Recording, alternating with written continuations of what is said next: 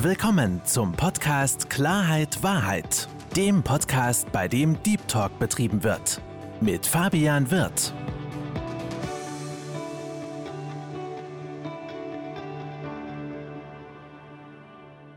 Hallo, liebe Zuhörer, hallo, liebe Zuschauer zu meinem Podcast Klarheit Wahrheit. Ich freue mich, heute den Cem Karadak begrüßen zu dürfen. Lieber Cem, herzlich willkommen. Hi Fabi, danke für die Einladung. Ich freue mich. Sehr, sehr gerne. Cem, ich habe bei mir so eine kleine Prozedur in meinem Podcast, okay. dass ich meinen Gesprächspartner selbst vorstelle. Deswegen sei doch mal so lieb und stell dich ganz kurz vor. Gerne. Also ich bin Jem, ich bin 33 Jahre alt und gebürtiger Münchner. Ich bin momentan auch in München, aber ähm, gerade zur Zeit habe ich mit meiner Frau und unserer dreijährigen Tochter eine, ein großes Projekt am Laufen, nämlich Projekt Weltreise. Und das parallel zur Corona-Zeit. Äh, gestartet sind wir letztes Jahr im August und dementsprechend auch mit ein paar Schwierigkeiten unterwegs gewesen, aber dennoch äh, in der Umsetzung. Wir haben den letzten Winter in Beautiful Mexico und in den USA verbracht. Und den Sommer haben wir dann hier in München wieder verbracht, wo ich mich auch auf meine äh, Rede bei der Gedankentankenbühne vorbereitet habe, wo ich dann auch im Juli, Ende Juli auf der Bühne stand. Und danach sind wir in die Türkei gezogen und waren jetzt die vergangenen drei Monate in der Türkei und mit einem kurzen Pitstop hier in München äh, wird es in ein bis zwei Wochen weiter nach Portugal und Spanien gehen. Und da werden wir den ja, tiefen Winter, sage ich jetzt mal, äh, über, überstehen oder über, überwintern quasi dort. Und im Februar komme ich wieder zurück und stehe dann auch wieder auf einer anderen Bühne. Und so bin ich auch dabei eben unterwegs, meine Rednerkarriere ähm, fortzusetzen, auf die ich jetzt eben ja, neu eingestiegen bin. Und das ist jetzt so eigentlich meine Person. Wir können natürlich später gerne noch tiefer in die Vergangenheit gehen. Ich habe in deinem Podcast gehört, wir haben eine Gemeinsamkeit. Wir haben beide den Versicherungskaufmann bzw. Kaufmann für Versicherung und Finanzen gelernt. Also ich habe eine elfjährige Versicherungszeit auch hinter mir in der Versicherungsbranche. Genau, das ist jetzt mal so, denke ich mal, gut, kurz, kurz, und knapp abgerundet, wer ich bin. Cem, sensationell. Äh, das Interessante ist ja, nicht nur unsere Ausbildung ist eine Parallele, ja. sondern auch gewisse Charaktereigenschaften. Ja. Jedenfalls, das habe ich auch festgestellt, ja. De definitiv, wo ich mich auch darauf freue, mit dir dann auch ähm, im Laufe des Gespräches tiefgründiger einzusteigen. Du hast es gerade gesagt, äh, du bist Speaker. Genau. Und hattest sogar die Ehre, bei dem YouTube-Channel Gedankentanken aufzutreten. Und das ist ja etwas gerade für meine aktiven Zuhörer, wissen Sie ja, dass ich des Öfteren auf genau diesen Kanal hinweise, weil ich den als sehr, sehr, sehr, sehr gut empfinde und auch mein Traum ist, unter uns beiden Klosternschwestern gesprochen, lieber Jem, irgendwann selbst da mal eine, eine, eine Präsentation, eine Rede zu halten. Du hast ein sehr, sehr interessantes Leben.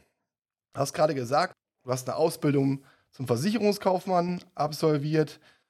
Wir hatten beide das Vergnügen und wissen auch, dass das ein sehr, sehr, sehr hartes Geschäft ist. Auch ein Geschäft, leider, ich plaudere mal so ein bisschen aus dem Nähkästchen, wo man auch einen gesunden Egoismus haben muss.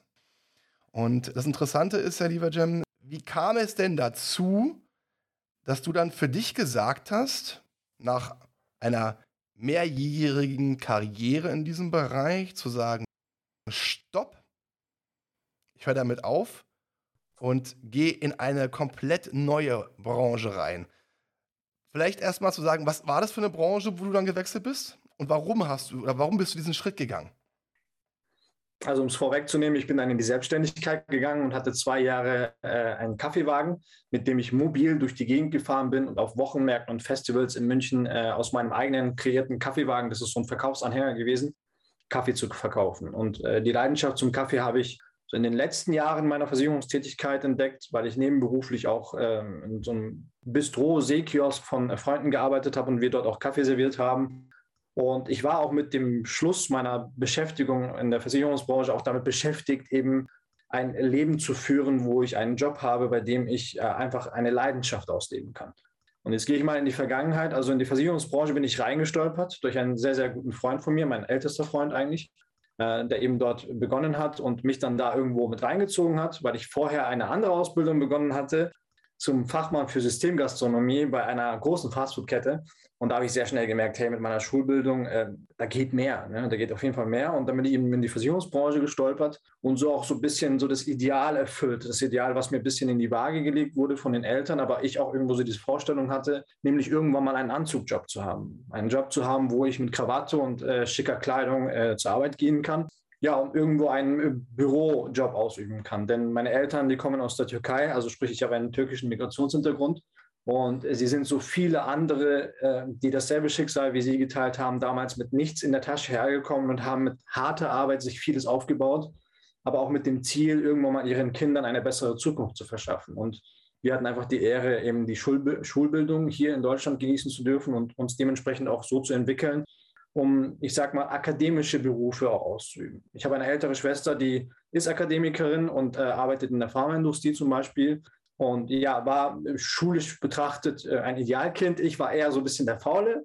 Ich war der so schulisch betrachtet der, das Problemkind. Aber am Ende waren meine Eltern doch glücklich, dass ich es dann doch in so einen Job wie zum Kaufmann für Versicherungen und Finanzen geschafft habe. Und äh, ich hatte ein angenehmes Leben als Kaufmann für Versicherungen und Finanzen. Ich habe im Vertrieb gearbeitet, hatte aber dennoch ein äh, gutes Fixum das heißt, es war jetzt nicht so äh, provisions- oder bonuslastig, zahlenlastig. Nichtsdestotrotz war, gab es diese Zahlen oder diese, Zahl, äh, diese Ziele auch als Ansatz, Anreiz, um halt besser zu werden. Und ich hatte einen guten, einen guten Job, ein gutes Leben und habe dann auch immer meine Frau kennengelernt, die auch in einem kaufmännischen äh, Beruf war. Und zusammen haben wir halt ein gutes Haushaltseinkommen gehabt. Wir haben einem Idealbild entsprochen, äh, mit 25 geheiratet. Wir sind heute schon seit 13 Jahren zusammen, 13 davon Jahre. verheiratet.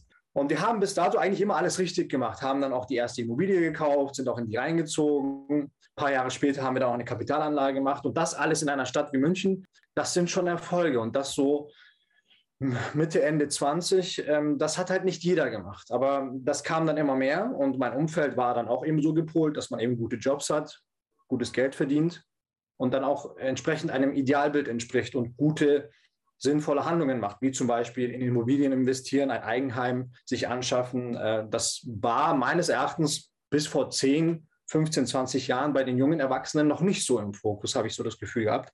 Und das kam halt natürlich jetzt immer mehr und mehr. Und irgendwann kam halt dann so der Zeitpunkt ab, so sieben, acht Jahren in der Versicherungsbranche, habe ich mir dann schon die Frage gestellt, so, hm, möchtest du denn nicht mal was anderes machen?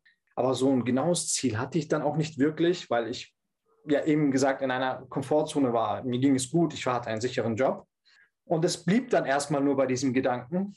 Und bis dann äh, am Ende meiner, meines neunten Jahres in der Versicherung dann eben so langsam die Gerüchte umherkursierten, dass der Bereich, in dem ich arbeite, bald äh, dicht gemacht wird.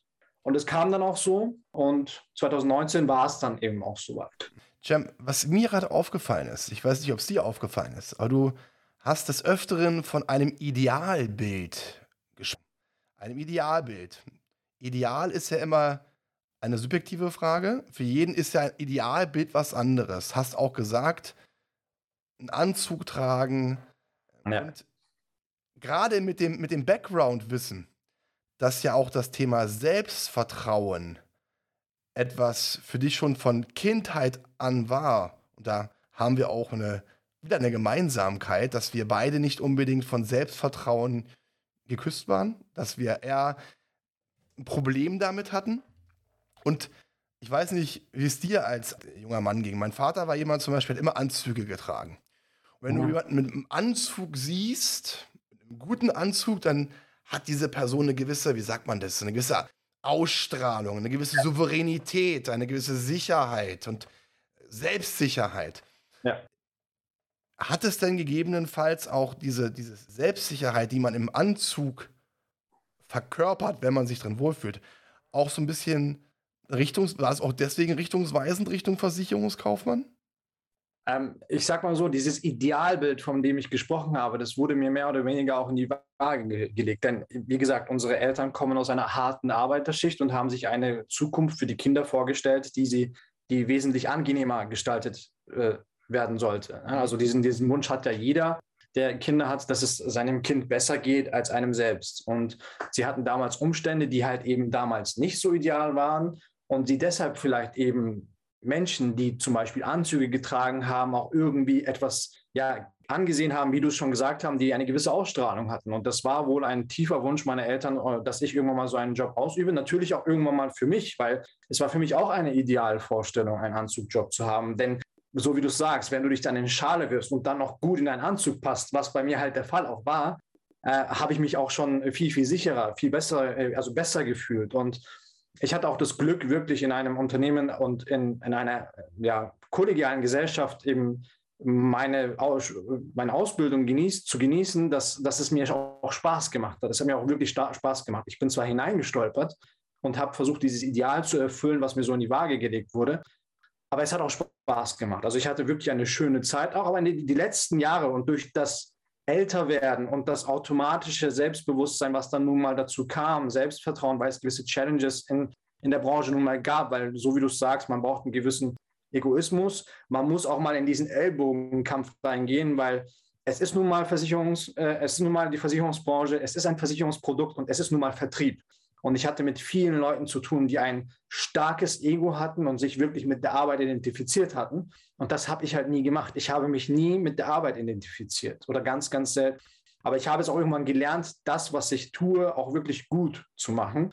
Und so kam das dann auch im Laufe der Jahre, dass ich dann auch wirklich mir mehr Selbstvertrauen angeeignet habe, als das, was ich eben in meinen jungen Jahren äh, nicht hatte, weil ich mir beispielsweise durch meine Lehrer und Lehrerinnen oft immer einreden habe lassen, dass ich halt einfach nicht gut genug sei. Ja? Und man hat mir zum Beispiel handwerkliche Berufe mehr ans Herz gelegt, wie zum Beispiel Metzger, Bäcker oder Friseur oder sonst was äh, derartiges. Und damals in den 90er Jahren, Ende 90er Jahren waren ja diese Berufe nicht so sehr angesehen. Mhm. Heute, aus meinem Blickwinkel betrachtet, weil ich ja auch auf Wochenmärkten mit meinem Kaffeewagen unterwegs war, habe ich gesehen, dass es selbstständigen Bäckern, selbstständigen Metzgern und auch Friseuren, die wirklich diese, diesen Beruf als Leidenschaft ähm, ja, umsetzen und leben, dass es denen richtig, richtig, richtig gut geht. Und das ist einfach ein falsches Idealbild gewesen, habe ich dann jetzt heute aus meinem Standpunkt, heutigen Standpunkt gelernt,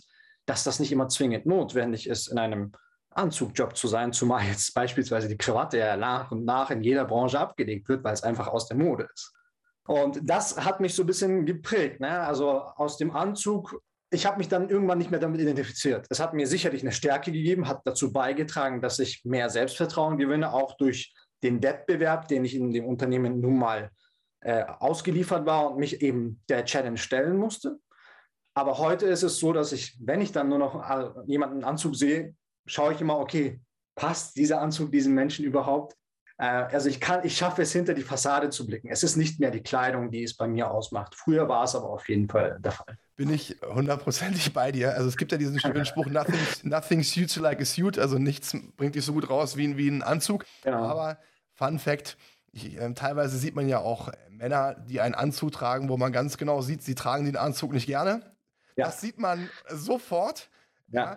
Und du siehst halt auch sofort, ob das ein guter Anzug ist oder nicht, ob der wieder, wie, wie passt der Ganze. Und äh, ich finde es auch ganz witzig. Ich habe persönlich nie Krawatten getragen. Okay. Weil ich bin immer einer, der nicht anderen Trends hinterher rennt. Ich habe immer nur ein Stecktuch drin. Und das war auch dann so ein Alleinstellungsmerkmal, war alle immer mit, mit Krawatte, nur einer mit Einstecktuch und das war halt ich. Also okay. ich bin jetzt bei mir, bei mir in den Gruppen, insofern äh, bin ich, bin ich da voll und ganz bei dir. Das Interessante ist ja auch, lieber Jem, vorher gesichertes Einkommen, ja. hohen Fixum, kleinen Variablenteil. So war das, ja, ne? so war das. Und dann auf einmal in die, in die Selbstständigkeit. Beides hat mit Verkauf zu tun. Ja. Aber dann einfach zu sagen, okay, Cut, ich fange jetzt von sozusagen von vorne an, ich starte ein ganz neues Kapitel mit diesem Kaffeewagen. Du ja. hast gerade etwas Schönes gesagt, deine Leidenschaft. Genau. Du hast es, ich habe eine Leidenschaft gesucht und gefunden dann auch, ja. Und wie war das denn für dich, auch deinen Eltern das so zu verkaufen? Ich sehe dich gerade grinsen, ja. Wie war das denn für dich, deinen Eltern zu verkaufen? Mama, Papa, pass mal auf ich gehe jetzt nicht mehr diesen sicheren Weg, sicheren in Anführungsstrichen, weil nichts im Leben ist sicher heutzutage mehr. Mhm, das Aber stimmt. Gerade für jemanden, wo das Selbstbewusstsein jetzt nicht so unbedingt ausgeprägt ist. Du hast zwar gesagt, es hat sich immer weiter ausgebildet, aber gerade für diejenigen, und das kenne ich auch, die am Anfang der Kindheit, die einen sehr geprägt hat, ja. nicht mit Selbstbewusstsein so ausgestattet war, sind es trotzdem immer noch in gewissen Bereichen Hindernisse. Wie war das denn für dich mit deinen Eltern? Also, ähm, als ich dann irgendwann erfahren habe, dass eben die, der Bereich, wo ich arbeite, äh, ja, schließen wird, habe ich dann angefangen, mir wirklich Gedanken darüber zu machen, wie die Zukunft aussehen wird. Und ich hatte für mich ein festes Ziel gesetzt, nämlich nicht mehr einen Job auszuüben, an dem ich keinen Spaß mehr habe. Weil ich habe ja schon ein paar Jahre vorher angefangen, schon die ganze Situation zu hinterfragen, war aber gemütlich oder zu gemütlich, um Veränderungen anzugehen. Irgendwann kamen dann die Veränderungen, ja, die war dann unausweichlich und ich habe sie angenommen. Also ich habe in, der, in, der, in dem Bereich, wo ich gearbeitet hatte, ähm, war ein sehr, sehr hohes Durchschnittsalter. Das heißt, ich war immer überall, wo ich hingegangen bin mit meinen 27 Jahren, immer so einer der Jüngsten. Und ich habe diese Veränderung ähm, ja, mit Handkuss angenommen und dachte mir, okay, du bist bereit. Kurze Zeit später war dann auch äh, meine Frau schwanger. Das heißt, es war nicht nur der Job geht zu Ende, sondern es kommt Nachwuchs. Und äh, da kam eine große Herausforderung noch auf uns zu. Und ich hatte die Gelegenheit, wirklich zu dem größten Versicherer in der Branche in Deutschland wechseln zu können. Ich hatte einen festen, garantierten Job gleich im Anschluss. Aber mir ging es mit dieser Entscheidung so schlecht. Also ich bin auch zu den Bewerbungsgesprächen durch den Push und Zwang meiner Kollegen gegangen, obwohl ich keine Lust drauf hatte. Ich bin hin, habe mir das angehört und habe diese Zusage bekommen. Das heißt, es hätte sich für mich nichts geändert und ich hätte einfach bei dem größten Versicherer Deutschlands gearbeitet. Meine Frau war schwanger und ich habe ihr dann offen und ehrlich meine Meinung gesagt. Ich habe gesagt, hey, ich habe keinen Masterplan, aber ich möchte diesen Job nicht machen. Ich habe zu große Bauchschmerzen dabei, wenn ich sage, ja, ich nehme diesen Job an. Ähm, weil so ein tiefes Gefühl hat, also rein vom Verständnis her oder von der Sinnhaftigkeit her wäre es natürlich sinnvoll gewesen, denn du hast zwei Immobilien zu tilgen, du hast hohe Ausgaben, du hast Nebenjobs, mit denen du nochmal dein, deine, äh, deine Einnahmen erhöhst, deine Frau wird bald nicht mehr äh, arbeiten, ein Kind kommt. Also es ist eigentlich nur sinnvoll, diesen Job anzunehmen. Aber irgendwas, und damals hat dann, und damals ging dann nochmal so diese Kurve des Selbstvertrauens nochmal in die Höhe, weil ich habe einfach durch die Nebenjobs, die ich während der Versicherungsbranche nebenbei äh, hatte, einfach gelernt, ich war mir nicht zu schade, irgendeinen Job zu machen. Also ich gebe dir mal ein Beispiel. Ich, hab, ich bin aus meinem Anzug raus und bin in verstaubte, dreckige Kleidung rein und habe angefangen, nach Feierabend Rauchwarnmelder in Wohnungen zu montieren. Denn es gab ja irgendwann diese Rauchwarnmelder, Gesetze, dass die ja in Mehrfamilienhäusern eben angebracht werden müssen. Ab 2019 oder 2018 war das der Fall. Und äh, ich hatte halt das Glück, dann eben durch einen Nebenjob eben auch solche Jobs zu machen. Also ich habe wirklich jeden Job gemacht, der Geld eingebracht hat, aber halt keine smarten Jobs. Soweit war ich damals noch nicht mit meinem Gedanken. Und ich habe dann festgestellt, okay, hey, du hast zwar keinen Masterplan, hast aber auch nicht Lust auf diese sichere Lösung. Und durch die Unterstützung meiner Frau, die mich wirklich bei all diesen anderen und, äh, Entscheidungen, die dann noch danach kamen, weiterhin unterstützt hat, habe ich auch wirklich die Kraft bekommen, okay, hey, du hast die Rückendeckung. Und da kam dann immer so der Punkt, jetzt komme ich drauf äh, zu, Eltern und auch Schwiegereltern, denn äh, die Schwiegereltern spielen natürlich auch eine große Rolle. Meine Eltern haben damals auch, sie waren zwar nicht so ganz glücklich darüber, dass ich so eine Entscheidung gefällt habe, weil letztendlich bin ich aus diesem Idealbild rausgekommen. Weil sie dachten sich, hey, du hast doch einen angenehmen Job, dir geht es doch gut, du verdienst doch gutes Geld. Ja? Und das war dann so der Punkt, wo dann immer mehr die Gedanken auseinandergingen. Denn der Sohnemann hat aufgehört, nach deinen Vorstellungen zu leben und bildet sich mehr und mehr immer einen eigenen Weg. Sie haben mich weiterhin unterstützt damals, aber so überzeugt waren sie nicht. Und meine Mutter war halt auch immer direkt. Also meine Mutter und ich haben ein sehr, sehr direktes Verhältnis. Und mein Vater war dann immer so, lassen wir ihn mal machen. Meine Schwiegereltern waren total dagegen. Die haben mich da in ja, keiner Weise unterstützt, was aber überhaupt nicht schlimm war für mich, denn ich habe es halt einfach nachvollziehen können. Denn ich habe verstanden, dass die Sichtweisen anders sind. Denn die haben damals ganz andere Umstände gehabt und sind ganz aus ganz anderen Umständen gekommen. Und ich habe andere Umstände gehabt. Ich habe dank unseren Eltern einfach das Privileg zu sagen, hey, ich habe ein gewisses Wissen mir angeeignet, habe ein gewisses Weltbild mir aneignen können und habe natürlich, bin in einer ganz anderen Atmosphäre aufgewachsen. Ja? Und das hat mich halt dazu gebracht, vielleicht andere Sichtweisen zu haben. Und das habe ich dann halt irgendwann auch damals geschafft umzusetzen. Ja? Und mit der Unterstützung meiner Frau kamen wir dann eben durchs Brainstorming, was kann denn eine Leidenschaft sein, was kann denn ein cooler Job sein, kam dann eben das mit dem Café. Wir wollten ein Café eröffnen, aber finde mal in München bei den Preisen eine Gewerbeeinheit. Und kapitaltechnisch standen wir schon gut da. Durch die Nebenjobs, die ich auch vorher immer gemacht habe, habe ich mir gut was Geld, äh, Geld angespart und natürlich durch das Ende meines Arbeitsverhältnisses kam logischerweise auch eine Abfindung. Und Nachdem wir aber diesen, diese Idee nicht ganz umsetzen konnten mit dem Café, mit dieser Gastronomie, haben wir ein bisschen umgedacht. Also wir haben nach Lösungen gesucht und haben dann halt eben diese weitaus risikoarmere Variante Kaffeewagen genommen, weil einfach die Investitionssumme auch viel, viel überschaubarer war, um herauszufinden, ob das wirklich etwas ist. Ja, und dann habe ich einmal so diesen einen Schlag Wechsel gehabt von Sicherheit, gutes Einkommen zu gar keine Sicherheit mehr und irgendwann mal an einem Punkt gewesen, wo du nicht mehr wusstest, ob du in zwei Wochen noch genug Geld verdienen kannst, um halt eben am Abend Essen auf dem Tisch zu haben. Und das macht halt was mit einem. Du entwickelst dich, das sind neue Challenges, denen du dich ja äh, auslieferst, aber auch bereit bist, diese Challenge einzugehen. Und daran bin ich auch gewachsen. Und so habe ich diese Selbstständigkeit geführt. Mir ging es gut. Ich habe durch meine finanziellen Planungen es geschafft, die ersten eineinhalb Jahre gut durchzukommen. Aber während dieser Phase habe ich auch schnell gemerkt, hey, es macht dir Spaß, es geht dir viel, viel besser. Du verdienst bei weitem nicht mehr das Geld, was du damals verdient hast bei der Versicherung. Aber natürlich brauchst du dauerhaft schon noch eine andere Lösung. Du musst weitermachen. Und bevor ich mich wirklich in ein noch größeres Projekt in dieser Leidenschaft stürze, indem ich beispielsweise nochmal externe Gelder mir reinhole, beispielsweise ein großes Darlehen, um wirklich diese Leidenschaft mit dem Kaffee nochmal auszuweiten, wirklich jetzt in eine Gewerbeeinheit zu gehen und ein großes Café zu öffnen und jetzt voll durchzustarten, kam halt dann irgendwann mal so die Idee mit der Weltreise. Und jetzt mache ich mal einfach einen Cut und genau. gebe dir mal die Möglichkeit, Fragen zu stellen. Ich finde das gerade ganz wichtig, was du gesagt hast. Das Interessante ist nämlich, dass ich mit vielen, vielen Menschen Gespräche führe. Veränderung, neue Jobs, vor allen Dingen Geld verdienen. Ja. Und das, was, für, was ich immer den Leuten sage, ist, orientiert euch nicht an dem, wie viel Gehalt gezahlt wird oder wie viel man verdienen könnte, ja. sondern orientiert euch an dem, was euch liegt, wo ihr Spaß dabei habt, weil, und das ist ein Denken, was ich habe, wenn du an etwas Spaß hast, wenn du an etwas mit Leidenschaft rangehst, dann wirst du automatisch erfolgreich, weil es ist kein Job, es ist keine Verpflichtung, es ist Spaß.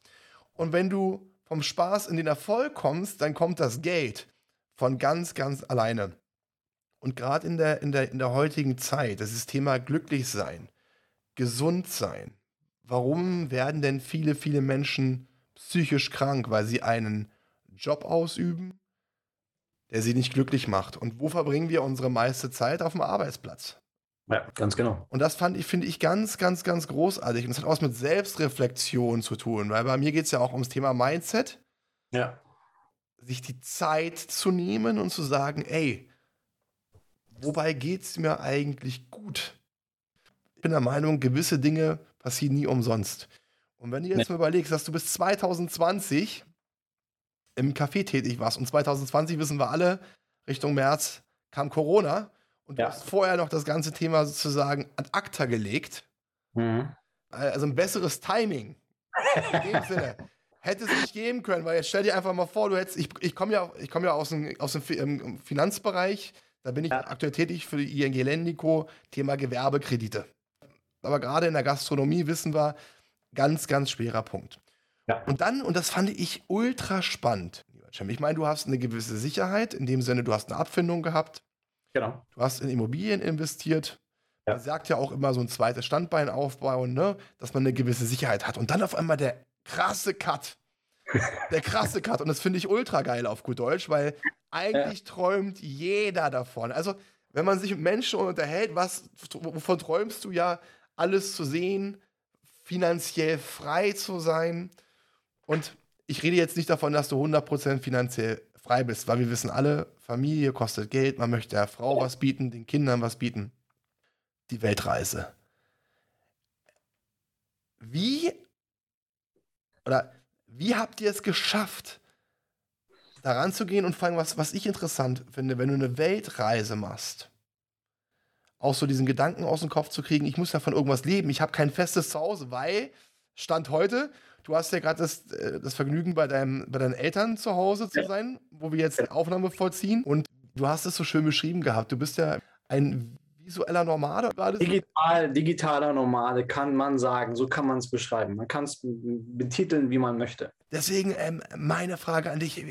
Wie handhabt ihr es denn, dass ihr jetzt über mehrere Jahre, ihr habt ja schon seit 2020 mit der Weltreise begonnen, bis deine Tochter, ich sag jetzt mal, schulpflichtig ist. Wollt ihr das Ganze noch, noch weiter vollziehen? Ja. Wie macht ihr das? Also nur um äh, den, den Zeitraffer vielleicht klar, also die, die, die Zeitspanne klar und deutlich darzustellen. 2007 bis 2018 habe ich in der Versicherungsbranche gearbeitet. 2018 bis 2020 hatte ich eine zweijährige Selbstständigenphase. Da habe ich ja festgestellt, ich bin meiner Leidenschaft nachgegangen. Ich war glücklich, mir ging es gut, aber ich habe nicht so gutes Geld verdient. Und die Lösung ist ja natürlich, gutes Geld zu verdienen. Ich habe halt nur nach dieser, äh, ich sag mal, diese Faustformel, dass man ja sagt, erst nach drei Jahren Selbstständigkeit geht es irgendwann mal bergauf. Ja, also die ersten drei Jahre muss man leiden. Ich habe halt nach eineinhalb Jahren schon die Reißleine gezogen, ähm, weil ich dann eben mit einer anderen Idee auf, äh, ja, zu meiner Frau gekommen bin, nämlich mit der Weltreise. Und äh, wie ich überhaupt darauf gekommen bin, das möchte ich vielleicht auch noch kurz erwähnen. Es gab nie so einen klaren Punkt, wo ich sage, okay, jetzt mache ich eine Weltreise und ich lege alles auf, auf, auf Eis. Ja? Sicherlich gab es diesen einen Punkt, wo ich sage, boah, ich habe keinen Bock mehr. Und das war an einem schlechten Arbeitstag von vielen, vielen anderen schlechten Arbeitstagen, die ich hatte wo ich mir gesagt habe, hey, ich habe keinen Bock mehr auf den Scheiß. Und dann bin ich zu meiner Frau gegangen und habe dann zu meiner damals, meine Tochter, die war ein Jahr und zwei Monate oder so, hat gesagt, Schatz, dein Papa war noch nie so bereit, alles aufzugeben und mit euch auf Weltreise zu gehen. Und meine Frau so, wie bitte? und dann, äh, sie war sofort natürlich Feuer und Flamme. Und dann begann, begann eben dieser Prozess, wie kann man das realisieren? Und ich hatte in meinem Hinterkopf immer schon ein paar Gedanken, weil ich komme ja nicht einfach so mit dieser Idee ums Eck. Und ich habe einfach es geschafft, meine, meine Denkmuster zu durchbrechen und meine Glaubenssätze ein bisschen zu ändern. Wie zum Beispiel Finanzierbarkeit oder Wirtschaft. Wie wirtschafte ich? Wie äh, baue ich mir ein zweites Standbein auf? Wie investiere ich Geld? Und ähm, ich hatte nicht mehr so diesen Bezug zu meinem Eigenheim. Ich hatte nicht mehr so dieses Ideal, ah, ich habe jetzt mein Eigenheim, ich habe eine sehr starke emotionale Bindung zu meinem Eigenheim und das, ich investiere meine ganze Lebenszeit da hinein, um später einmal sorgenfrei und mietfrei leben zu können. Diesen Gedanken bin ich irgendwann losgeworden, wo ich mir dachte, hey, du hast ein Mittel zum Zweck in der Hand. Du hast 2013 in eine Branche investiert, in eine Immobilie investiert, weil deine Eltern gesagt haben, kauf dir deine eigene Immobilie, damit du später mal sorgenfrei leben kannst. Das, die Vorstellung ist, ein Leben lang arbeiten, Schulden tilgen, damit man dieses Eigenheim dann irgendwann mal wirklich als sein eigenes Heim benutzen kann, ohne die Bank dazwischen zu haben. Und ich habe da einfach weitergedacht. Ich dachte mir, hey, du hast 2013 dieses Ding dir gekauft zu guten Preisen und du lebst in einer Stadt wie München, beziehungsweise bei München, das war in Dachau damals. Und 2020, die Preise haben sich verdoppelt. Du hast eine Rendite von über 100 Prozent erzielt. Was wäre, wenn du aus dem emotionalen Zweck einfach eine rein wirtschaftliche Sache machst? Das heißt, dein Eigenheim als reine Investition siehst, wo du sagst, okay, jetzt ist der Zeitpunkt, reiß deine Ziehen, veräußern und das erwirtschaftete Geld anderweitig streuen. Und das war das Ziel. Nämlich, äh, wir hatten natürlich durch die Entwicklung des Marktes und durch die hohen Tilgungssummen und auch das Eigenkapital, was wir vorher eingebracht hatten, ähm, eine gute finanzielle Basis, um zu sagen, wir sind bereit, dieses Opfer zu bringen. Das heißt, unser Eigenheim aus der Emotion rauszunehmen und zu sagen, hey, es ist jetzt nur noch ein Mittel zum Zweck, um noch höher zu gelangen irgendwann mal. Und wir nutzen diese Gelegenheit dieses finanziellen Polsters, um nicht uns jetzt darauf zurückzulehnen und High Life zu machen, auf den Malediven die Zeit zu verbringen, sondern nein, jetzt richtig zu hasseln. Das heißt herauszufinden, was steckt eigentlich noch mehr in dir. Und dann begann kam halt natürlich eben Corona. Also bis Corona oder bis das eben bei uns ankam, waren das satte sieben bis acht Monate, wo wir diese Situation sehr lange durchdacht haben. Also wir haben wirklich sieben, acht Monate gebraucht, bis wir gesagt haben, okay, go for it, wir machen das. Und in der Zeit hatten wir große, große Schwierigkeiten mit Familien, Freundschaften wurden auf die Probe gestellt. Wir haben uns auf sehr dünnem Eis bewegt, äh, denn äh, du, die, du ziehst halt eine völlige Reißleine, so wie du es ja schon sagst. Ja? Wie, wie, wie kann das passieren, dass man aus so einer Sicherheit auf einmal in so ein riskantes Leben geht. Und warum kann man überhaupt so weit denken, zu sagen, ich gebe jetzt mein Eigenheim dafür her? Und jeder sehnt sich nach einem warmen, eigenen, schönen Zuhause mit emotionaler Bindung. Aber wir haben halt anders gedacht. Und das Gute war halt einfach, dass meine Frau mit mir zusammen immer am selben Strang zieht, beziehungsweise ich auch mit ihr immer am selben Strang gezogen habe. Ähm, denn das alles wäre nicht realisierbar gewesen, wenn mindestens eine Person von uns nicht derselben Meinung gewesen wäre. Das, das, wäre, das wäre schwer gewesen. Das heißt, also für mich hört sich das auch so ein bisschen an, so A, die Welt ist mein Zuhause. Richtig, ganz genau so ist es. B, das hört sich das für mich auch an wie nach einer Freiheit suchen. Also ausbrechen. Nicht mehr der, der Norm folgen. Und auch das haben wir beide gemeinsam. Also, verstehe mich nicht falsch. Ich mache jetzt keine Weltreise, aber ich bin auch jemand, der seinen, seine eigenen, seinen eigenen Weg geht. Ich würde jetzt nicht sagen, wenn, wenn, wenn alle nach rechts gehen, dass ich nach links gehe. Das würde ich jetzt nicht unbedingt sagen, aber ich habe schon meinen eigenen Kopf. Ja. Und das fand ich gerade auch super spannend. Ich bin auch jemand, der immer mehr lernt, auf sein Bauchgefühl zu hören. Und ich denke, das ist auch ein ganz, ganz, ganz wichtiger Fakt, weil wir sind ja ganz oft durch unseren Kopf gesteuert. Wir wissen, 60.000 Gedanken äh, am Tag haben wir ungefähr, Pi mal Daumen. Das heißt, die Gedanken steuern ein. Und lass uns da mal ein, einen ganz kurzen Cut nochmal oder Reisen in deine Vergangenheit machen, Cem, weil das, wenn man dich verfolgt, ob es jetzt bei Instagram ist oder auch bei YouTube, haben ja so gewisse Themen für dich einen ganz, ganz wichtigen Stellenwert. Ne? Das ist dieses Thema Angst, es ist das Thema Selbstvertrauen, sich auch zutrauen und auch so ein bisschen dieses Soziale. Ich finde es ganz spannend, auch dich dann dabei zu sehen, weil du hast ja auch bei, bei Instagram zum Beispiel auch so Videos, wie du erzählst. Ja. Du bist ja auch ein sehr emotionaler Mensch, das merkt man. Ja was ich persönlich auch sehr sympathisch finde, weil auch da haben wir wieder eine, eine gewisse Ähnlichkeit. ich höre immer wieder und immer verstärkt, ich weiß nicht, wie es dir geht, vom Thema Angst. Ich habe Angst davor, ich habe Angst davor, das macht mir Druck. Was ist denn für dich Angst? Das würde mich mal brennend interessieren. Ich versuche immer zu verstehen und mir einzureden, dass Angst eine Illusion ist, dass das ein, ein Schutzmechanismus ist, den unser Körper automatisch äh, herstellt, dass wir diesen Schutzmechanismus schon von Kind auf haben.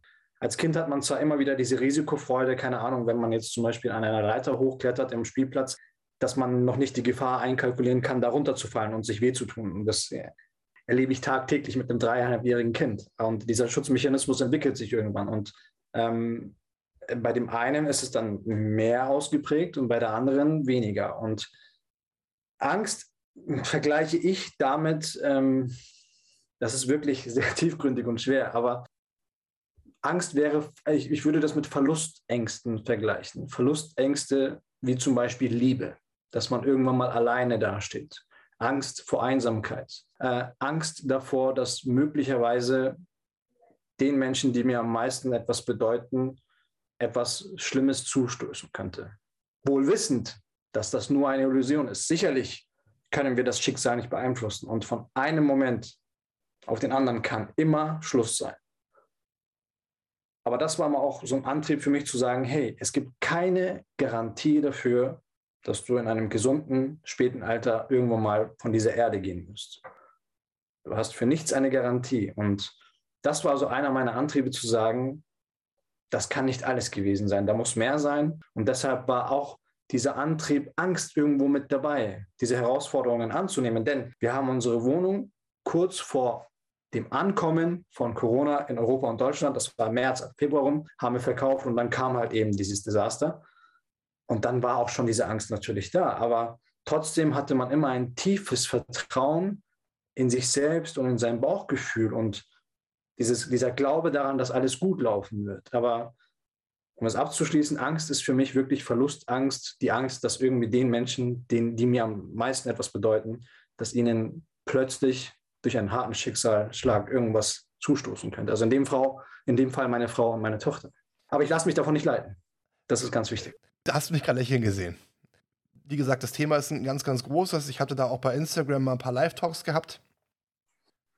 Und habe mir auch zu diesem Thema ein bisschen Gedanken gemacht, weil, und was ich festgestellt habe, oder wenn man jetzt in die Vergangenheit reist, Angst an sich ist ja etwas, wenn du eine Lebensgefahr hast. Sprich, du hast gesagt, ein natürlicher Reflex, um sich genau. zu schützen. Das heißt, wenn wir jetzt beide äh, auf Safari wären und wären in der freien Wildnis und dann würde auf einmal Löwe vor uns stehen, ja. dann müssten wir beide definitiv Angst haben. Genau. Weil dieser Löwe könnte unser Leben von einer auf die andere Sekunde zerstören. Genau. Und was ich auch bei, bei mir gemerkt habe, auch durch Gespräche mit anderen, ist, dass die Angst, die viele als Angst wahrnehmen, eigentlich nur Gedanken sind. Und Erfahrungen, also Gedanken, die wir haben, und diese Gedanken kommen aus Erfahrungen, die wir in der Vergangenheit gesammelt haben.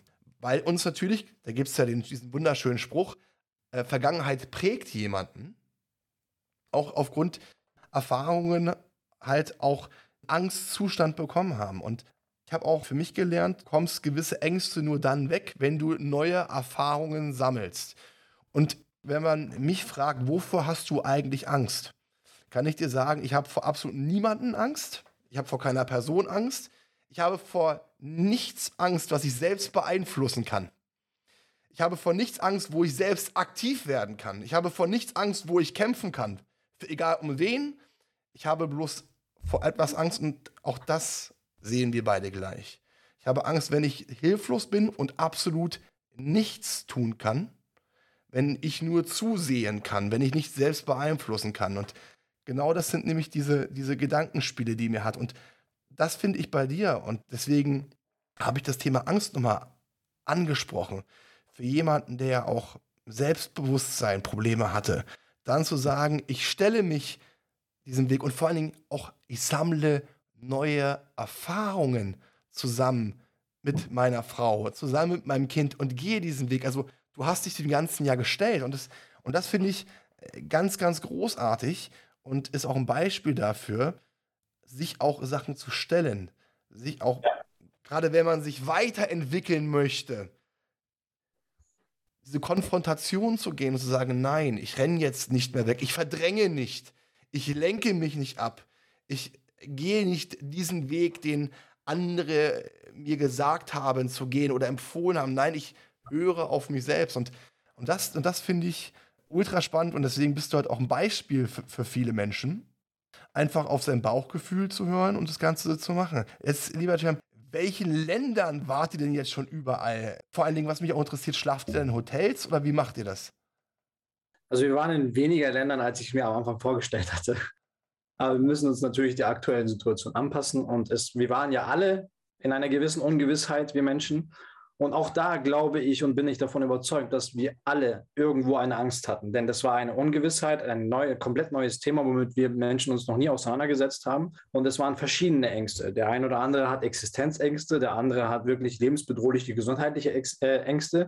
Und andere haben auch Ängste vor Veränderungen gehabt. Und wir hatten halt vorher schon die entscheidende äh, ja, Veränderung vorgenommen, nämlich zu sagen, wir werden auf Weltreise gehen. Und parallel kam halt dann diese Veränderung, die global jeden betroffen hat und automatisch jeden dazu gezwungen hat, sein Leben äh, wohl oder übel verändern zu müssen. Und das haben wir erst alles verfolgt und sind im August dann losgezogen. Also wir haben unser Eigenheim verkauft und haben damit quasi das ganze Ding losgetreten und haben dann aber fünf Monate lang noch, Gott sei Dank, eben diesen Deal gehabt, in unserem Eigenheim noch bleiben zu können und eben die ganze Situation zu beobachten. Und das haben wir von März bis August gemacht und haben dann halt noch immer in der Zeit auch gegrübelt, so, hm, okay, sollen wir vielleicht doch einen Rückzieher machen? Und vielleicht das Geld wieder reinvestieren und wieder eine andere Immobilie kaufen oder zur Miete gehen und das Geld anderweitig hernehmen und vielleicht wirklich die Selbstständigkeit jetzt nochmal zu, ja, nochmal größer zu machen mit dem Kaffee und so. Aber dieser, dieser Gedanke mit der Weltreise, dass da so viel mehr noch kommen kann und dieses Vertrauen in diese Ungewissheit, ohne zu wissen, was auf einen zukommt, das war dann noch so dieser Antrieb, zu sagen, okay, wir ziehen im August los. Wir haben erst Urlaub im schönen Südtirol gemacht, ganz klassisch ähm, haben da uns um Airbnb gekümmert, sind nochmal kurz zurück nach München gekommen und dann sind wir in die Türkei. Und ähm, weil wir auch weiter natürlich in einem schönen Umfeld mit schönem Wetter sein wollten und auch von dort die Situation gut beobachten wollten. Und haben da zwei Monate verbracht. Und meine Eltern kamen dann in der Zwischenzeit auch dorthin. Durch Angst von Corona haben sie sich hier noch so ein bisschen verschanzt. Mein Vater ist frisch in die Rente gegangen und ich habe meine Eltern dazu bewegt zu sagen, hey, kommt doch hier in die Türkei und genießt zumindest die Zeit hier in schönem Wetter. Dann sind sie rübergereist. Wir sind hierher gekommen, haben hier noch einen kurzen Pitstop eingelegt und sind dann nach Mexiko gereist im November, wo dann der Lockdown hier in Deutschland kam. In der Zwischenzeit haben sich dann meine Eltern auch einen Lebenstraum von sich erfüllt, äh, nämlich ein Eigenheim in einer schönen äh, Gegend in der Türkei zu haben, also sprich in ihrem Herkunftsland, wo sie dann quasi ihre Rente genießen können. Diesen Wunsch konnten sie sich in der Zwischenzeit auch erfüllen, sodass sich auch unser Reiseleben ein bisschen verändert hat. Denn mein Vater, auch wenn er uns äh, in dieser Planungsphase der Weltreise nicht unterstützt hatte, hat er mir trotzdem am Ende eine offene Tür gelassen, also eine psychische offene Tür, nämlich zu sagen, wann immer ihr zurückkommt, euer Zuhause ist hier, hier habt ihr den Schlüssel, also ich hatte sowieso einen Schlüssel immer von zu Hause, aber das war so die Einladung oder die Last von meinen Schultern zu nehmen, zu sagen, wenn es mal nicht klappen sollte, wie ihr euch das vorstellt, ihr habt ihr ein Zuhause. Und das war wirklich eine große, große Unterstützung für mich. Und durch die Realisierung ihrer eigenen Träume mit dem Eigenheim in der Türkei hat sich natürlich auch für uns eine gewisse Gemütlichkeit angeboten, nämlich zu sagen, wir haben einen sicheren Hafen weiterhin, den wir erst einmal abgegeben hatten, weil wir ja kein eigenes Heim mehr hatten. Und jetzt haben wir halt den Luxus zu sagen, wir können wann immer wir möchten hierher oder auch eben äh, in das Sommerhaus oder also in das normale Haus in der Türkei und sitzen uns so quasi auch nicht auf den Füßen. Also ich habe dieses Glück, dieses Glück zu sagen oder dieses Privileg, dass ich immer ein warmes, sicheres Zuhause im Background habe. Nichtsdestotrotz habe ich mich nicht daran gehalten oder nicht daran äh, festgehalten und war trotzdem auf Reisen. Wir haben drei schöne Monate in Mexiko verbracht, sind dann von dort in die Vereinigten Staaten, haben dort auch weitere drei Monate verbracht. Und dann bin ich einfach nur aus planungstechnischen Gründen, nämlich der Rede, die ich bei Gedankentanken gehalten habe im Juli, nach München zurückgekommen um hier dann zweieinhalb Monate mich voller Konzentration äh, auf diese Rede zu, vorzubereiten, um dann wieder meine Reise fortzusetzen. Und danach waren wir nochmal drei Monate in der Türkei und jetzt ist halt eben der Plan, Portugal und Spanien bis Februar und dann schauen wir weiter. Wir gehen halt mit der Zeit. Wir haben die langfristige Planung komplett umgeworfen und haben uns jetzt eben auf die kurzfristige Planung eingelassen, nämlich sich immer der Situation anzupassen, wie sie halt global momentan ist. Was ich ja super spannend finde, ist ja, dass normalerweise ja Vater Sohn etwas beibringt, aber bei dir war es ja eher umgekehrt. Du hast ja also in dieser Situation, hast du ja deinem Papa sozusagen das beigebracht, dass Papa, pass auf, erfüll deinen Traum, hier ist es schön. Er ja deinem Beispiel gefolgt ist. Das finde ich ja total interessant und aber auch einen mutigen Schritt, weil wenn dein Papa in Rente gegangen ist, dann würde er 63 plus äh, gewesen genau. sein. Dann noch zu sagen, ne, jemand, der sehr gesettelt war, der auch strukturierte Wege gegangen ist, zu sagen, okay, ähm, Cut und woanders hin. Ich weiß ja bei dir auch, dass du ja auch Geld clever investiert hast. Ich glaube auch in Bali ne, ein Haus, ne, was, du, was du vermietest. Das heißt, du hast natürlich auch Mieteinnahmen, ja. die du bekommst. Und jetzt finde ich einen ganz, ganz, ganz spannenden Punkt, mein lieber Cem. Du weißt, worauf ich hinaus will. Du hast es gerade schon angesprochen. Thema Gedankentanken. Mein ja. absoluter Traum, den ich mir auch irgendwann äh, auf jeden Fall erfüllen werde. Unbedingt, bitte, wie, ja. Wie, Unbedingt. Kam, wie kam es denn, dass du auf einmal auch zum Speaker geworden bist? Ich meine, Gedankentanken ist eine gewisse Institution. Das ist jetzt nichts, wo jeder reinkommt. Da muss man schon ein gewisses Standing haben, da muss man ein gewisses Know-how haben. Wie kam es denn äh, dazu, dass du dir auch gesagt hast, ey, ich werde jetzt Speaker? Das war nie geplant. Also das war eine Entwicklung der Gedanken. Mit, dem ersten, mit der ersten Idee der Weltreise hatte ich natürlich gewisse Visionen, aber diese Idee hat sich immer weiterentwickelt, ja, immer der Lebenssituation angepasst und du entwickelst dich ja natürlich als Mensch auch weiter. Und kurz bevor wir die Weltreise angetreten sind, äh, habe ich auch irgendwann mal so zu meiner Frau gesagt, so du, das wäre doch cool, wenn wir mal irgendwann mal so drei Jahre Weltreisezeit hinter uns haben, dass wir vielleicht auch irgendwie ein gutes Beispiel für andere Menschen sein könnten. Also in den Themen mehr auf dein Bauchgefühl zu hören, Risiken einzugehen, Glaubenssätze, Denkmuster äh, zu durchbrechen, zu verändern, zu verwerfen, äh, offen für Neues zu sein, deinen Horizont zu erweitern und dass man einen guten, positiven Einfluss bringen könnte. Und das wäre doch cool, wenn man noch so irgendwie so ein Event auf die Beine stellen könnte, bei dem es einfach nur ja, gute Vibes gibt, ja, wo man einfach nur positive Menschen hat, vielleicht Menschen, die wirklich ja Interesse am selben Thema haben, nämlich ortsunabhängig zu sein, geistig, psychisch frei zu sein, aber auch eben körperlich frei zu leben, also quasi weg von der Selbsthaftigkeit, weg von dem sicher, sicheren Hafen und rein in die Welt, um wirklich auch die eine Lebenszeit, die wir hier geboten bekommen, auch wirklich auszunutzen. Und ich habe halt zu meiner Frau gemeint, das wäre doch cool, wenn wir da so eine Veranstaltung auf die Beine stellen und Menschen einfach Positives weitergeben. Ich konnte dem allerdings damals noch keinen Namen geben. Und auch wenn das mit der Weltreise schon irgendwo fix war, habe ich trotzdem weiterhin mit meinem Kaffeewagen auch nebenbei gearbeitet. Auch wenn ich dann zu dem Zeitpunkt dann irgendwann natürlich äh, durch den Verkauf meiner Wohnung finanziell auch frei war, haben mir auch meistens die Leute die Frage gestellt, warum arbeitest du denn eigentlich noch? Ja, ich habe dann auch immer gemeint, das ist auch gar nicht das Ziel gewesen, mich jetzt hier zurückzulehnen und einen auf High Life zu tun. Es geht weiter. Und ähm, da habe ich noch weiterhin gutes Geld verdient, habe dann natürlich irgendwann das mit dem Kaffeewagen abgeschlossen, weil dann auch die Reise bevorstand. Ja, und dann kam halt auch so die Idee, okay, du musst wieder das Geld reinvestieren, du möchtest ortsunabhängig arbeiten und du möchtest ja jetzt nicht nur vier, fünf Jahre Pause machen, um dann später nach vier, fünf Jahren zurückzukommen, um da weiterzumachen, wo du aufgehört hast. Das war ja nicht das Ziel. Das Ziel war, Visionen, die ich in meinem Kopf hatte, zu realisieren, wo die Menschen teilweise, die Außenstehende waren, sich immer gedacht haben, hey, was machen die da eigentlich? Weil die Menschen eben nicht in deine Gedanken sehen können. Ja, und so haben sich Ideen entwickelt. Ich habe Investitionen gewagt, in wie beispielsweise Immobilien auf Bali oder andere weitere Branchen.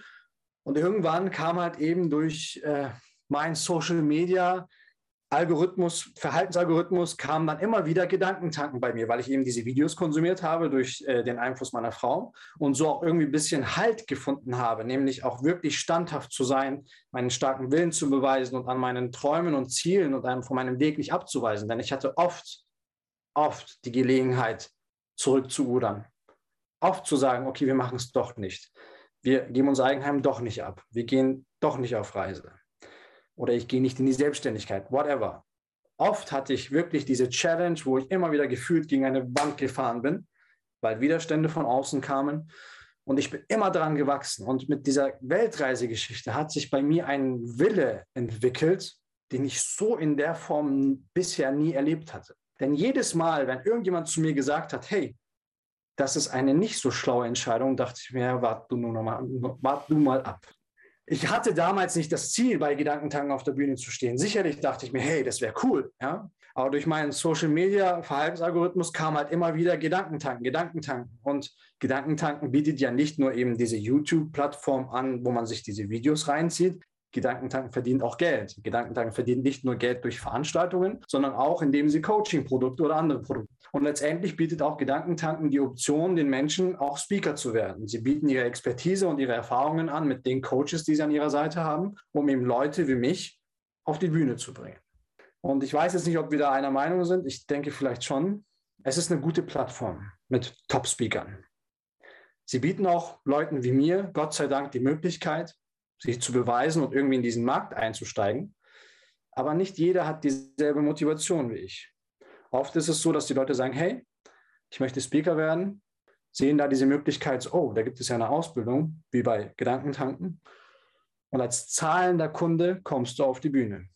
Und das ist der Clou an der ganzen Sache. Dieses System Gedankentanken funktioniert auch, dass sie sich logischerweise auch ja, die Möglichkeit erschaffen, äh, Geld zu verdienen, indem sie Leute auf die Bühne lassen, die halt eben zahlende Kunden sind. Und ich habe das als Chance gesehen, um in mich hinein, in mich selbst zu investieren, denn das war auch eines meiner größten Projekte, mein Potenzial zu entfalten. Und ich habe verstanden, du kannst reden, Jam. Du kannst Leute wohl positiv beeinflussen. Und was gibt es Besseres, als diese Plattform zu nutzen, die dich auch weitergebracht hat, die dir einen Halt geboten hat um dort eben Geld in dich selbst zu investieren, um dann eben auf dieser Bühne stehen zu können und den Kickstart quasi in deine Rednerkarriere zu verschaffen. Und so habe ich eben in dieses Ausbildungsprogramm investiert, das sich mittlerweile in der Zeit geändert hat, denn man hat einfach festgestellt, die Qualität geht auch manchmal ein bisschen runter. Man hat so das Gefühl, ah, die lassen ja wirklich jeden auf die Bühne. Und für mich ist es ganz, ganz wichtig, dass ich nicht irgendwann mal einer von jeder sein werde, sondern einer von den ganz Besonderen, die wirklich einen Impact bringen. Es gibt manche Leute, die sagen, nehmen das als kurze Lebensphase, sagen, hey, ich war einmal auf der Gedankentankbühne, habe diese kurze Zeit genossen, der Aufmerksamkeit und jetzt gehe ich einen anderweitigen Weg oder wie auch immer. Jeder hat andere Vorstellungen, aber bei mir war es klar, Gedankentanken war nur ein Startschuss, um jetzt in Zukunft viel, viel öfter mir die Bühne zu suchen und so viel positiven Einfluss zu bringen, dass ich hoffentlich öfter auch wie auf Bühnen von Gedankentanken öfter eine Bühne bekomme, um meine Gedanken, meine Werte in die Welt hinauszutragen. Und so hat es sich weiterentwickelt. Ich kam auf die Bühne nach dem Ausbildungsprogramm, konnte meine Rede halten, die jetzt dann im Februar veröffentlicht wird. Und danach ist auch dieses Kapitel für mich abgeschlossen. Ich finde diese Plattform gut. Ich bin ein großer Fan von dieser Plattform, aber es ist nicht mein Anker des Lebens. Es geht für mich weiter. Und hoffentlich werde ich immer wieder irgendwann in Zukunft die Gelegenheit bekommen, dort immer wieder mal auf die Bühne zu kommen. Und das ist das große Ziel, eben als Redner wirklich langfristig diese Leidenschaft des Redens, der Persönlichkeitsentwicklung, der Erfahrungen, die ich sammle, an Menschen weiterzugeben, damit die Menschen besser werden. Das heißt, du hast damals eine Ausbildung gemacht, eine Ausbildung, die du selbst bezahlt hast. Finde ich übrigens auch einen ganz wichtigen Punkt. Auch das Thema Investitionen in sich selbst zu investieren. Ob es jetzt ja. Zeit ist, ob es Energie ist, ob es jetzt Geld ist. Genau. Sich weiterzubilden. Es gibt ja diesen wunderschönen Spruch, Stillstand ist tot. Und das finde ich, der trifft wunderbar zu. Investiere in dich selbst und du wirst wachsen, weil dazu sind wir auch auf der Erde, um zu wachsen, um an uns selbst zu wachsen.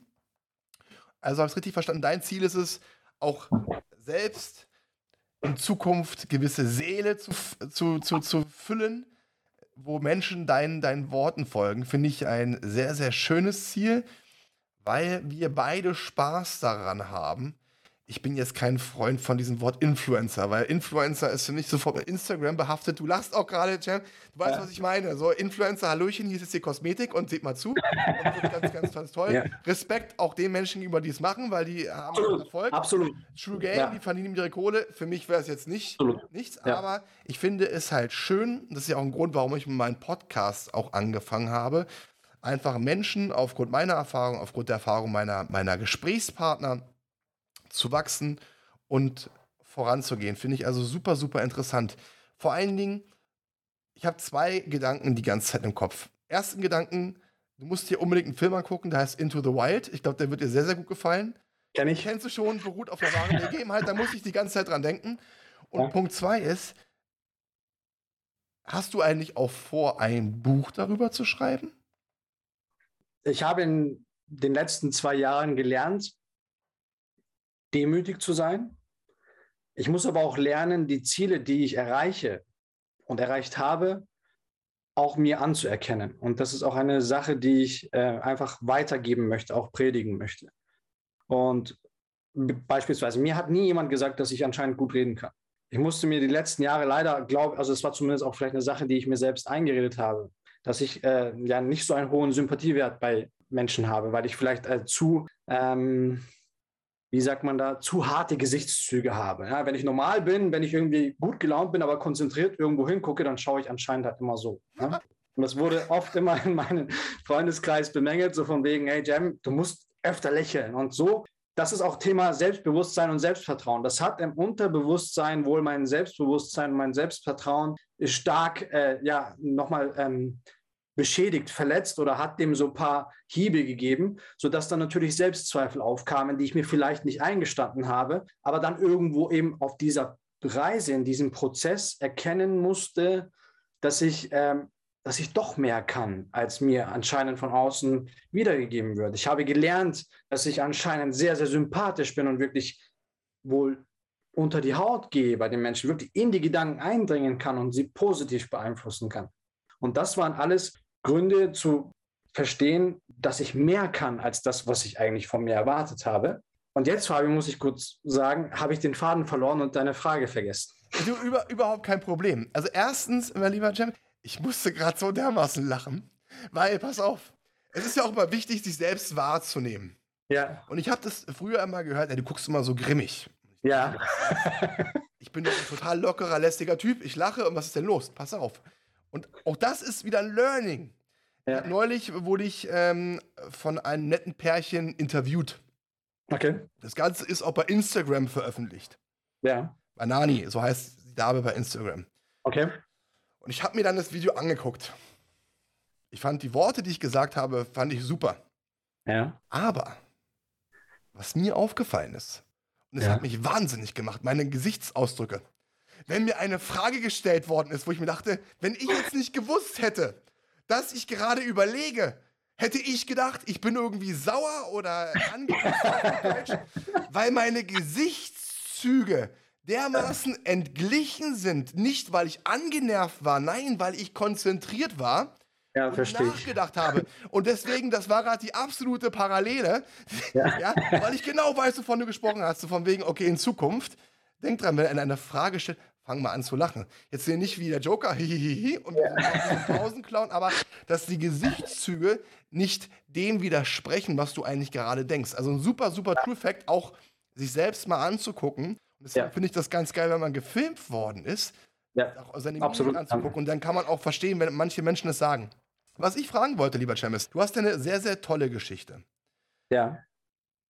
Ich finde es übrigens auch ganz, ganz wichtig zu lernen, zu sagen, ich bin gut. Weil ich auch, auch das habe ich des Öfteren jetzt gehört, na, ich kann ja nicht sagen, ich bin gut. Warum kannst du nicht sagen, dass du gut bist, wenn du gut bist? Ja, aber es ist doch so, als ob ich dann mich nach außen da. Nein, du stellst dich nicht nach außen da. Wenn du gut bist, bist du gut. Und das kannst du mit Stolz genau. und mit Freude sagen. Solange genau. du jetzt hier nicht rumrennst, sagst, ich bin der Geilste und der Beste und keine Ahnung was, Chaka, nein. Aber du kannst, und das sollte auch jeder von den Zuschauern lernen zu sagen, wenn ich etwas gut kann, dann bin ich gut. True Fact, unglaublich wichtig. Das eingestehen, ja? ja. Das einzugestehen und nicht ja unter seinem, hinter seinem Schatten zu stehen, sondern zu sagen, hey, liebe Welt, ich bin gut und ich kann was. Und deswegen auch meine Frage an dich. Hast du denn eigentlich vor, noch ein Buch zu schreiben? Ja, Jetzt ist die Frage. Man, ja, das kam dann das wieder. Genau. Deswegen knüpfe ich da auch an. Also durch das, dass ich dann wirklich gelernt habe, das zu akzeptieren, was ich bin, meine Talente zu akzeptieren, habe ich auch gelernt, so hey, du kannst auch gut schreiben. Und ja, durch diesen ganzen Prozess und diese Ausbildung, die ich dort gemacht habe, hat man auch natürlich gelernt, wie man sich vermarktet und wie kann man sich beispielsweise besser vermarkten, als dass man auch ein Buch schreibt. Und deshalb ist das auch ein, auf, auf jeden Fall ein To-Do, aber nicht nur für mich persönlich, sondern auch für meine Frau. Vielleicht ist es eine gemeinsame Sache, vielleicht macht das jeder für sich selbst. Aber das steht auf jeden Fall noch auf der To-Do-Liste. Ob das jetzt in dem nächsten einem Jahr wird oder erst in zehn Jahren, das lasse ich offen, aber es wird auf jeden Fall noch eine Sache sein, die ich definitiv noch erfüllen werde. Und oh, mein lieber Cem, jetzt dreht sich der Kreis, warum ich dich gefragt habe. Ich glaube, ich bin ein Mensch, ich glaube immer an gewisse Dinge. Ich glaube, nichts passiert aus Zufall. Nein, glaube ich dir auch. Ja, da bin ich, ich absolut dabei. Und jetzt erzähle ich dir eine kleine Geschichte. Ich habe gestern einen, einen wunderbaren Anruf bekommen. Okay. Von einer Dame, liebe Ulrike Paten, Grüße an dich, die Autorin ist. Okay. Und die auch anderen Menschen hilft, Bücher zu schreiben. Ja. Und ich habe an die Ulrike ähm, auch einen, einen sehr, sehr guten Gesprächspartner beim Podcast, den Martin The One Frost, auch weitergeleitet. Okay. Wie es aussieht, werden die beiden ein Buch zusammenschreiben. Und jetzt kommt die Geschichte. Ulrike hat mich gestern angerufen und meinte, lieber Fabian, du hast ein ganz, ganz tolles Netzwerk. Wenn du Menschen hast, die sympathisch sind, die das Herz am richtigen Fleck haben, weil Ulrike ist jemand, die wirklich sehr, sehr sympathisch, sehr herzlich ist. Und ich finde, es muss fitten. Du könntest jetzt Absolut. jemanden nicht Absolut. nehmen, der jetzt, äh, ich sag jetzt mal, kein großes Herz hat oder herzlich ist, mit jemandem, der eiskalt ist. Das passt nicht. Deswegen ja. suche ich mir auch ganz klar meine Gesprächspartner auf. Und by the way, du bist super sympathisch. Ansonsten würden wir jetzt hier nicht sitzen und sprechen. Davon kannst du ausgehen. Danke. Leute ja. aus, mit denen ich spreche. Und was ich sehr, sehr gerne machen würde, mein lieber Jim, weil ich finde, du hast eine sehr, sehr interessante Geschichte. Du hast eine, eine inspirierende Geschichte. Ich würde dich lieben gerne mit der Ulrike zusammenbringen. Sehr gerne. Dass ihr euch mal zusammensetzt, weil ich bin der festen Überzeugung, dass A, es bei euch fitten wird und ich glaube auch, dass sie die richtige ist, die ihr dabei helfen wird und ihr zusammen das Buch auch dann veröffentlichen werdet. Glaube ich fest dran, das würde ich lieben gerne machen. Nach unserem Gespräch. Sehr gerne äh, setze ich mich mit Ulrike auseinander, werde euch beide verknüpfen und dann werdet ihr dein Buch, äh, dein Buch schreiben. Mal lieber, ich hätte muss einen Wunsch. Habe ich auch Martin gesagt. Liebe Grüße an Martin Frost. Ich meinte, tu mir nur einen Gefallen, Martin, auch an dich. Wenn das Buch draußen ist, möchte ich bitte eine Ausgabe haben mit einer persönlichen Signierung von dir. Fakt, ja. Das ist das Mindeste, ja. Das ist das Mindeste. Deswegen, also, das ist, und das ist übrigens auch ein ganz, ganz wichtiger Fakt, den ich gelernt habe kurz jetzt vor der Abschlussfrage an dich. Netzwerk ist unfassbar wichtig. Ja. Netzwerk, weil ich habe mich mit, mit, mit sehr, sehr vielen erfolgreichen Menschen unterhalten, weil ich immer wissen möchte, was ist so euer Geheimnis? Warum mhm. seid ihr jetzt da, wo ihr steht? Weil ich mhm. möchte auch dazu lernen, ich möchte wachsen. Ja. Und das Interessante ist, 90 Prozent der Menschen, die ich befragt habe, haben mir gesagt, Fabian, das A und O ist ein gesundes Netzwerk, wo man von Herzen gibt, weil wenn ja. du von Herzen gibst, dann bekommst du auch von Herzen zurück. Und da glaube ich auch dran, Karma the Bitch. Gebe, du wirst bekommen. Ja. Und da, da glaube ich ganz, ganz fest dran. Jetzt kommt meine, meine Abschlussfrage an dich. Okay. Wo siehst du dich in fünf Jahren?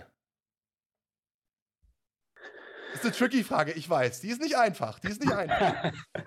Äh, die Frage wird ja auch immer bei Bewerbungsgesprächen gestellt. Ähm, in fünf Jahren, alt bin ich in fünf Jahren?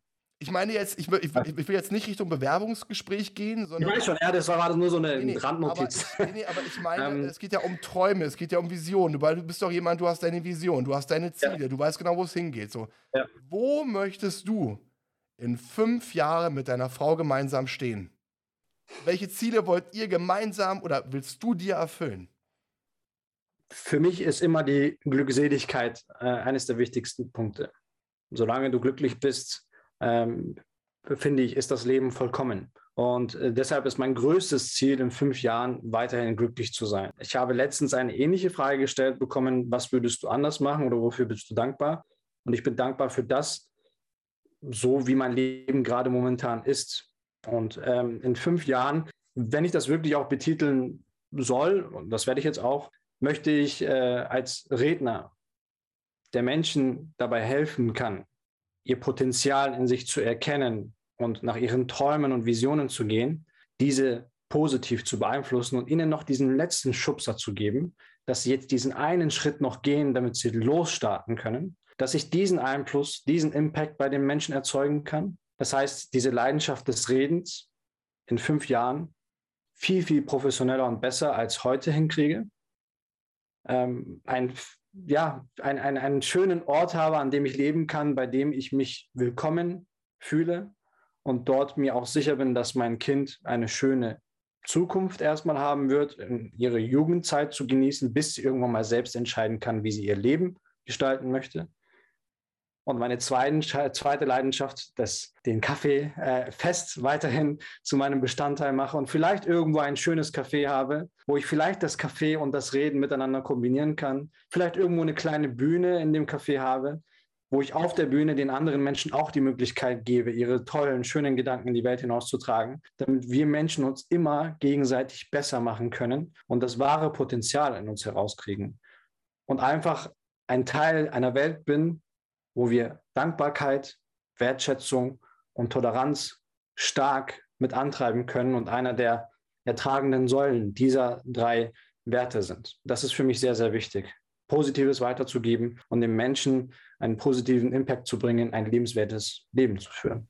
Finde ich persönlich ein sehr, sehr, sehr schönes Ziel. Vor allen Dingen eine Kombination aus dem, was du gerne magst. Genau. Ich musste, ich musste, ich musste ja. gerade bei deinem Traum daran denken, es gibt ja in, speziell in Amerika, da kenne ich das ja, diese Stand-up-Cafés, ne, wo dann äh, Stand-up-Comedy ja, gemacht wird. Ja, so. ja, Und das finde ich doch, warum denn nicht mit Speakern? Weil auch die brauchen Locations.